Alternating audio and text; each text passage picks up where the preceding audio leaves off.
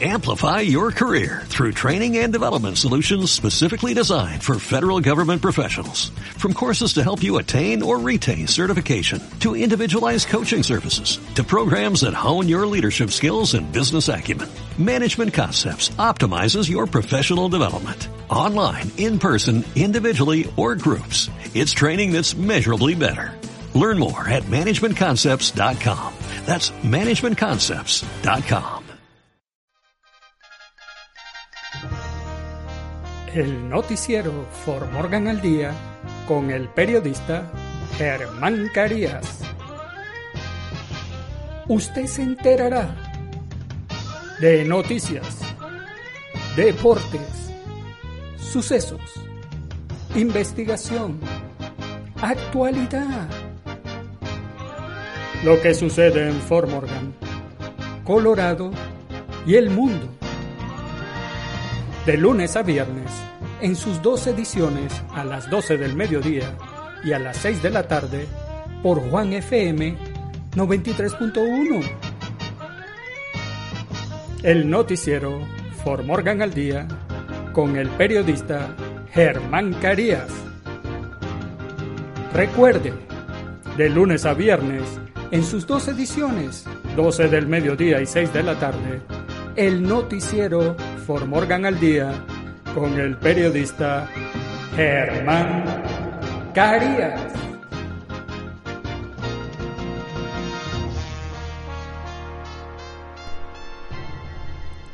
Hola, hola For Morgan, los saluda el periodista Germán Carías. Hoy lunes 10 de agosto del año 2020, iniciando una nueva jornada laboral. La semana comienza y estos son los titulares del noticiero Formorgan al día. Se inauguró formalmente el inicio de la construcción de los townhouse de Center Point Square en Fort Morgan. Modelos para predecir lo que sucederá con el coronavirus no han estado acertados en Colorado.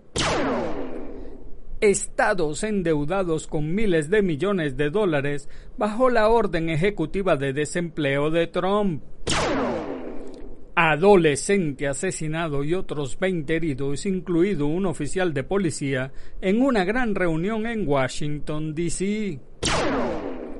Peatón es atropellado y asesinado en Arapaho Road, en Aurora, el sábado en la noche. Nueve personas baleadas en una gran reunión familiar el domingo en Denver.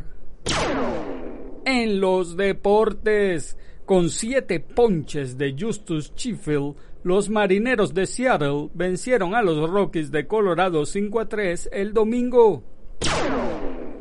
Un Lionel Messi como en sus mejores tiempos guió al Barcelona en la victoria 3-1 ante el Napoli en los octavos de final de la Champions League. Raúl Jiménez quiere más en la Europa League y tratará de frenar al Sevilla mañana martes en nuestras secciones. ¿Qué sucede en nuestros países? Colocan gran moño de luto en el zócalo en protesta contra López Obrador. Recepción de migrantes deportados ha costado más de 8.4 millones de quexales a Guatemala. ¿Sabía usted qué? ¿Qué hacer en Fort Morgan? Y en el clima, cielo parcialmente cubierto en Fort Morgan y el noticiero Fort Morgan al día comienza ya. Se inauguró formalmente el inicio de la construcción de los townhouse de Center Point Square en Fort Morgan. El viernes se inauguró formalmente el inicio de la construcción de los townhouse de Center Point Square, un desarrollo de viviendas que albergará hasta 160 familias en 40 fourplex. Los concejales, el personal de la ciudad y los contratistas asistieron al evento para celebrar el nuevo desarrollo. La propiedad está en el complejo Center Point, un área comprada por la ciudad con fines de desarrollo. Está al otro lado de la calle del House Recreation Center en la esquina de Sherman Street y la Sanders, el cual comenzó a construirse el 11 de junio. Fort Morgan está avanzando, dijo el alcalde de Fort Morgan, Ron Shaver, refiriéndose tanto al Austin House de Center Point Square como al Field House Recreation Center. Espero con ansias lo que está por venir. Shaver agradeció al personal, a saber, el administrador municipal Steve Glammeyer, el director de Agua y Servicios Públicos Brain Nation y la directora de Desarrollo Económico Sarah Cronswade. Invitó al presidente de Land Developers Incorporated, Jad Stoner, a que tomara la palabra. Estamos construyendo 160 apartamentos. Esperamos tener los edificios terminados, terminados realmente a finales de este año, principios del próximo. Ya la gente podrá vivir aquí y luego habrá un fourplex que llegará cada 10 días hasta que tengamos los 40, dijo Stoner. Stoner agradeció al alcalde, el consejo y la gente de Fort Morgan por estar dispuestos a trabajar con ellos. El administrador de la ciudad, Glenn Meyer, devolvió el elogio. Estamos muy emocionados, ya y se ha estado desarrollando entre otras partes de Colorado y hemos tenido la oportunidad de ver esas cosas y lo hace bien, dijo Glenn Meyer. Estamos desesperados en Fort Morgan por vivienda y este es un gran paso para resolver un problema que hemos tenido durante bastante tiempo. Modelos para predecir lo que sucederá con el coronavirus no han estado acertados en Colorado. Los investigadores que intentan modelar cuántos estadounidenses podrían ser hospitalizados o asesinados por COVID-19 han sido criticados desde múltiples ángulos, acusándolos de que asustaron innecesariamente a la gente o dieron a los líderes falsas garantías de que está bien reabrir negocios. En Colorado, parece poco probable que se hagan realidad las proyecciones recientes de que el Estado podría quedarse sin camas de hospital a principios de septiembre, ya que las nuevas infecciones por coronavirus disminuyeron después de un rápido aumento a mediados de julio. Otras proyecciones subestimaron con creces el número de víctimas del brote y pronosticaron que unas 300 personas morirían a causa del virus a principios de agosto. Hasta el viernes, 1.736 habitantes de Colorado habían sido asesinados por el virus y otras 121 personas habían muerto con él en sus hospitales. Los expertos señalan al menos tres factores para explicar por qué las proyecciones no han dado en el blanco, las limitaciones inherentes de los modelos, las lagunas en nuestro conocimiento del nuevo virus y las personas que cambian su comportamiento más rápido de lo previsto. Jimmy Adams, profesor asociado de Ciencias de la Salud y el Comportamiento de la Universidad de Colorado en Denver, dijo que a menudo hay un malentendido sobre lo que hacen los modelos. Algunos, como las nuevas predicciones de Google para dos semanas, intentan pronosticar lo que sucederá, otras tratan de exponer lo que podría suceder en diferentes escenarios posibles, incluso si no cambian las políticas. Lo que no es probable durante una pandemia culminó Estados endeudados con miles de millones de dólares bajo la orden ejecutiva de desempleo de Trump. Los estados deben considerar si pueden pagar un plan del presidente Donald Trump para extender los beneficios de desempleo adicionales. El plan requiere que los estados proporcionen el 25% de los fondos y no está claro si los estados tienen el dinero o la voluntad para hacerlo. Trump emitió una orden ejecutiva el sábado para proporcionar 400 dólares adicionales a la semana en beneficios después de que el Congreso no, no extendiera un beneficio semanal de 600 dólares. Pero el plan de Trump requiere que los estados aporten 100 dólares por semana y muchos estados ya están sufriendo problemas presupuestarios relacionados con el coronavirus. Cuando se le preguntó el sábado en la rueda de prensa ¿Qué pasaría si los estados no cubrieran su porción? El presidente dijo, si no lo hacen, no lo hacen. Y dijo que ellos tienen el dinero. El gobernador de Connecticut, Ned Lamont, dice que solo a su estado le costaría 500 millones de dólares proporcionar el beneficio adicional durante el resto de 2020 adolescente asesinado y otros 20 heridos, incluido un oficial de policía en una gran reunión en Washington, D.C. Un niño de 17 años murió y 20 personas recibieron disparos, incluido un oficial de policía fuera de servicio en Washington, D.C. la madrugada del domingo en una gran reunión. La víctima fue identificada como Christopher Brown, de 17 años, y la policía dice que el oficial de policía del primer distrito fuera de servicio recibió un disparo y está en el hospital luchando por su vida. Los oficiales dijeron que otro joven de 17 años recibió un disparo y que las otras víctimas eran todos adultos y sufrieron lesiones que no pusieron en peligro su vida. El jefe de policía dijo que hubo varios tiradores y que al menos 11 de las 20 personas baleadas eran mujeres. Hubo algún tipo de disputa, dijo el jefe de policía Peter Newsham, del Departamento de Policía Metropolitana. Se produjeron disparos con múltiples armas, dijo a los periodistas. Dijo que el motivo del tiroteo no estaba claro. El jefe también dijo que hablarían con la administración del edificio sobre la reunión y los oficiales analizarán si se podía hacer más para dividir el grupo. En este momento, los oficiales creen que la reunión comenzó el sábado por la noche y se hicieron disparos poco después de la medianoche. Lamentablemente, algunas personas que no tienen respeto por la vida humana abrieron fuego, dijo el alcalde Muriel Bowser, reiterando que beber y usar marihuana en la calle es ilegal en Washington, D.C., al igual que tener una reunión de ese tamaño. Peatón es atropellado y asesinado en Arapahoe Road en Aurora el sábado en la noche. Un hombre que caminaba por Arapahoe Road en Aurora fue atropellado y asesinado por un automóvil que pasaba el sábado por la noche según un comunicado del Departamento de Policía de Aurora. Ocurrió alrededor de las 10 de la noche en la cuadra 14700 de East Arapahoe Road. La policía dijo que un hombre adulto caminaba en los carriles de tráfico cuando un sedán Chevy en dirección este lo golpeó. El peatón fue declarado muerto en el lugar. El conductor del vehículo permaneció en el lugar y está cooperando con los investigadores, dijo la policía.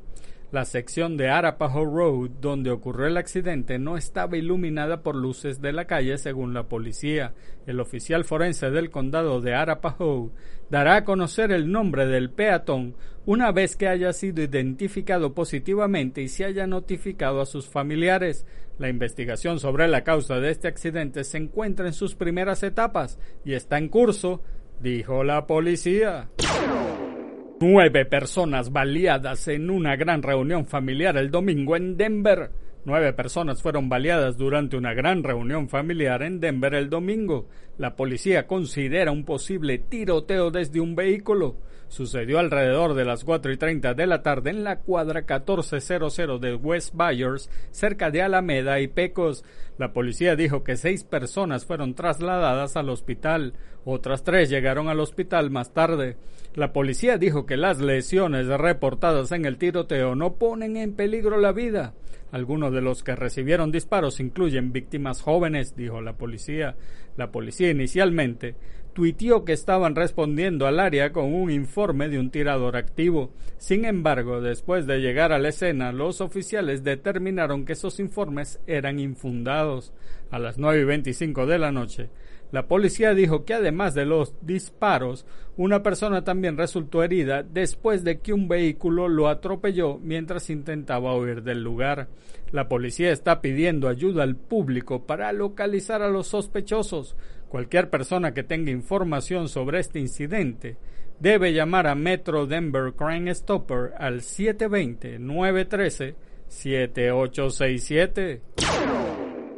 En los deportes, con siete ponches de Justus Sheffield, los marineros de Seattle vencieron a los Rockies de Colorado 5 a 3 el domingo.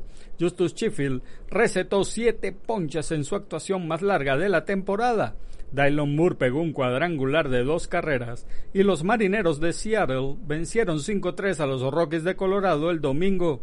Sheffield, uno de tres lanzadores de 24 años o menos en la rotación de los marineros, otorgó cuatro hits sin bases por bolas en seis innings en blanco. Salió de un aprieto con un ponche para poner fin a la quinta entrada. Luego controló a dos Rockies más en la sexta antes de llegar a su límite de lanzamientos. Charlie Blackmon extendió su racha al bate a 13 juegos con un doblete en el primer inning por Colorado. También recibió ayuda de un extraño rebote que burló al segunda base Dee Gordon en un sencillo en el cuarto episodio. La derrota rompió una racha de tres victorias seguidas de los Rockies, que llegaron al encuentro como el equipo más encendido en grandes ligas. Habían ganado siete de ocho en agosto, incluyendo dos en fila sobre los marineros. El descalabro también puso fin a una racha ganadora interligas de seis partidos. El abridor de los Rockies, el venezolano Germán Márquez, ponchó a cuatro y dio un pasaporte en siete innings. Permitió seis hits, incluyendo el tercer cuadrangular de Moore por los Rockies, el venezolano Elías Díaz de 3-0. Un Lionel Messi como en sus mejores tiempos guió al Barcelona en la victoria 3 a 1 ante el Napoli en los octavos de final de la Champions League. El Barcelona cumplió con la lógica y sacó su billete a Lisboa, imponiéndose por 3-1 al Napoli en un partido centrado otra vez por Leo Messi, providencial en la victoria, y por el arbitraje del turco Kuney Kakir, que no quiso atender a una posible falta del Englev en el 1-0, anulado por el VAR un posible 3-0 al capitán azulgrana y señaló dos penaltis, uno por bando, entendiendo sin verosímil que tuviera que acudir al VAR mientras atendían al sufrido por Leo. Messi empujó al Barça hacia Lisboa, incluso dolorido en la segunda parte, después de un primer tiempo en el que apareció como siempre en el momento oportuno, y lo hizo alejando del plano en la medida de lo que posible de lo posible las dudas que se contemplan a la vista del irregular, poco trenzado y cansado juego del equipo azulgrana. En cuartos, al Barça le toca enfrentar al Bayern, uno de los equipos favoritos, alzar la orejona. Raúl Jiménez quiere más en la Europa League y tratará de frenar al Sevilla mañana martes. El delantero y el Wolverhampton Raúl Jiménez se juegan su última carta para participar en competencias internacionales la próxima temporada contra Sevilla en la Europa League. Es el jugador franquicia de los Wolverhampton Wanderers, no hay duda. Ni siquiera los mediocentros Joao Moutinho y Rubén Neves claves en el esquema de Nuno Espíritu Santo le hacen sombra. Sus 27 goles y 10 asistencias este curso hacen del mexicano Raúl Jiménez el hombre más peligroso para el Sevilla, que este martes tendrá que contener a un hombre con mucha hambre. Estar en los cuartos de final de la Europa League es muy grande después de nuestro primer año en la Premier en el que aprendimos mucho y logramos la clasificación para esta competición. Ahora este año hemos hecho más puntos que el anterior en la Premier League pese a quedar séptimos. Sí, estamos en cuartos de Europa League, pero queremos más, queremos seguir adelante, aseguró Raúl Jiménez. En nuestras secciones, ¿qué sucede en nuestros países? Colocan gran moño de luto en el Zócalo en protestas contra López Obrador. Opositores al gobierno del presidente de México Andrés Manuel López Obrador se manifestaron este domingo y desplegaron un crespón de luto en el Zócalo de Ciudad de México por los más de 50.000 decesos que ha provocado la pandemia de COVID-19 en este país. El crespón fue exhibido a manera de duelo por el fallecimiento de más de 50.000 personas por el mal manejo de la pandemia del coronavirus por parte del gobierno federal, informaron los organizadores de la protesta. Hasta el sábado, las autoridades de salud de México informaron que el país acumulaba 52.006 muertes y 475.902 contagios desde el inicio de la pandemia. Los inconformes pretendían colocar el enorme moño negro en la puerta principal del Palacio Nacional, donde reside y despacha el presidente, pero las vallas de seguridad y agentes de la policía se lo impidieron y su acto lo llevaron a cabo al pie de la monumental hasta bandera que se ubica en medio de la llamada Plaza de la Constitución. Agrupados en el denominado Frente Nacional Antianlo Frena, los manifestantes, quienes en anteriores ocasiones llevaron a cabo protestas a bordo de automóviles, llegaron otra vez en sus carros hasta la planta del Zócalo, pero se bajaron de ellos y se manifestaron a pie. La movilización formó parte de la segunda jornada de la acción llamada numeral Ocupa la Plaza, que se lleva a cabo sábado y domingo en distintas plazas públicas de algunas de las ciudades del país, como Guadalajara, Puebla, Querétaro, Guanajuato, entre otras. ¿Están dispuestos los mexicanos a defender a sus familias del chavismo? apuntó la organización en un mensaje en redes sociales para llamar a la movilización que convocó a, unos 200 inconformes en Ciudad de México y que según los organizadores se llevó a cabo en 70 plazas públicas. La organización abiertamente contraria al presidente mexicano tiene como principal objetivo exigir la renuncia de López Obrador. En la manifestación, los inconformes portaron pancartas y mantas con mensajes como ANLO traidor, comunista, López genocida, este gobierno se acabó y López vete ya, entre otros, y ratificaron que cumplirán sus movilizaciones hasta que renuncie el mandatario mexicano quien llegó al poder el primero de diciembre de 2018. Fue a finales de mayo cuando se dio la primera protesta sobre vehículos cuando cientos de conductores avanzaron en caravana y tocaron las bocinas de sus autos en la céntrica avenida Reforma de la capital mexicana. Recepción de migrantes deportados ha costado más de 8.4 millones de quetzales a Guatemala.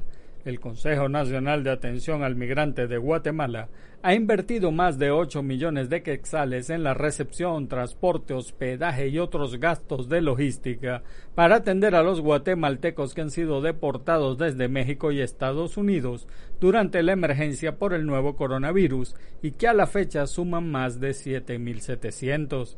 A raíz de la llegada de la pandemia a Guatemala se han tenido que afinar los protocolos para la recepción y llegada de migrantes aunque la cantidad de deportaciones disminuyó significativamente desde el pasado 13 de marzo, cuando se registró el primer caso positivo, el tratamiento que se les da a los retornados ahora es más complejo, puesto que ya de vuelta en el país deben permanecer en cuarentena hasta que se descarta en ellos la enfermedad.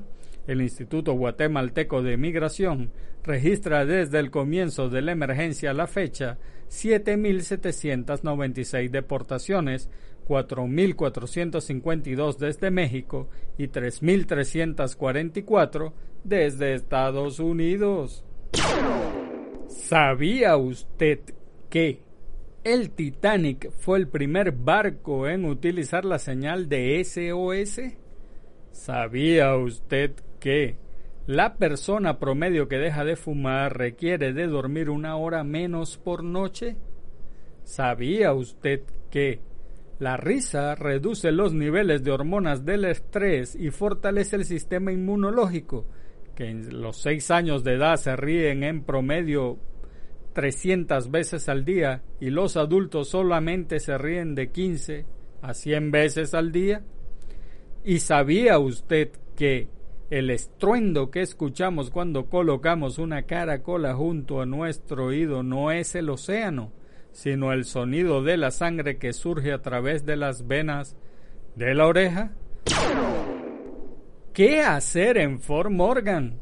Al mediodía, reunión de alcohólicos anónimos del grupo Tu Vida en la 208 West de Beaver Avenue de Fort Morgan. Infórmate con David al 970-420-0706. Del mediodía a la 1 y 30 de la tarde, almuerzo en la Cámara de Broch en Memorial Park, junto a la piscina en el refugio de Alces en el extremo sur del parque en Broch. El tema, introducción de los nuevos profesores. El costo es de 12 dólares por el almuerzo que es atendido por EMCH Bistro. Para reservar, llama al 970-842-2666 de 2 a 3 y 30 de la tarde. Clínica legal gratuita en línea organizada por la Biblioteca Pública de Fort Morgan. Los abogados voluntarios por computadora responderán preguntas, ayudarán a completar formularios y explicarán todas las áreas del litigio civil, incluido el derecho de familia, derecho de propiedad, derecho sucesorio, cobranza, aplicaciones, derechos de propietarios e inquilinos, reclamos menores, asuntos de veteranos y órdenes de protección civil. Llama para reservar al 970-542-4003 de 3 de la tarde a las 3, 4 y 5 de la tarde es la inauguración del Centro para Personas Mayores de Jindoti y la sesión de puertas abiertas. La dirección 307 Linde Street de Fort Morgan tres sesiones de una hora. La inauguración es durante la primera sesión. Para reservar, llame al Armory Recreation Center al 970-542-3921 y solicite su horario preferido. Se pide a los visitantes que usen mascarilla y observen la distancia social. A las 4 y 30 de la tarde, reunión de la Comisión de Planificación de Formorgan en el Ayuntamiento en la 110 Main Street de Formorgan. Si quieres más información, entra a sitioformorgan.com. Y en el clima, Cielo parcialmente cubierto en Fort Morgan. En la mañana, cielo parcialmente cubierto. Es posible que se produzca una tormenta o chubasco disperso. La temperatura máxima será de 89 grados Fahrenheit vientos desplazándose del este-noreste a una velocidad de 10 a 20 millas por hora, la probabilidad de lluvia del 20% y la humedad será del 43%. En la noche en Formorgan, cielo parcialmente cubierto, la temperatura mínima de 59 grados Fahrenheit, vientos desplazándose del sureste a una velocidad de 10 a 15 millas por hora, la probabilidad de lluvia del 0% y la humedad del 60%. Y amigos de Formorgan, eso es todo por ahora. Hagan bien y no miren a quién, porque los buenos somos mayoría y por favor salude a su prójimo.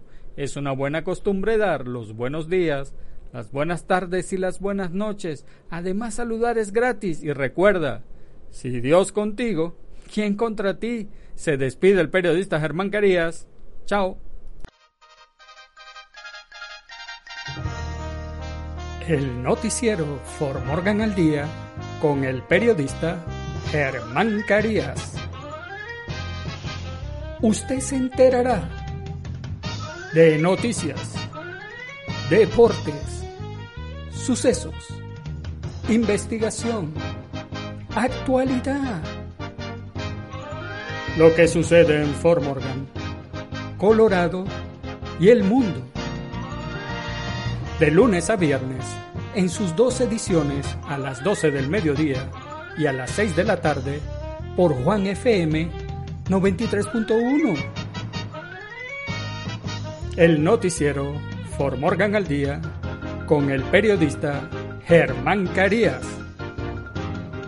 Recuerde, de lunes a viernes, en sus dos ediciones, 12 del mediodía y 6 de la tarde, el noticiero For Morgan al Día con el periodista Germán Carías.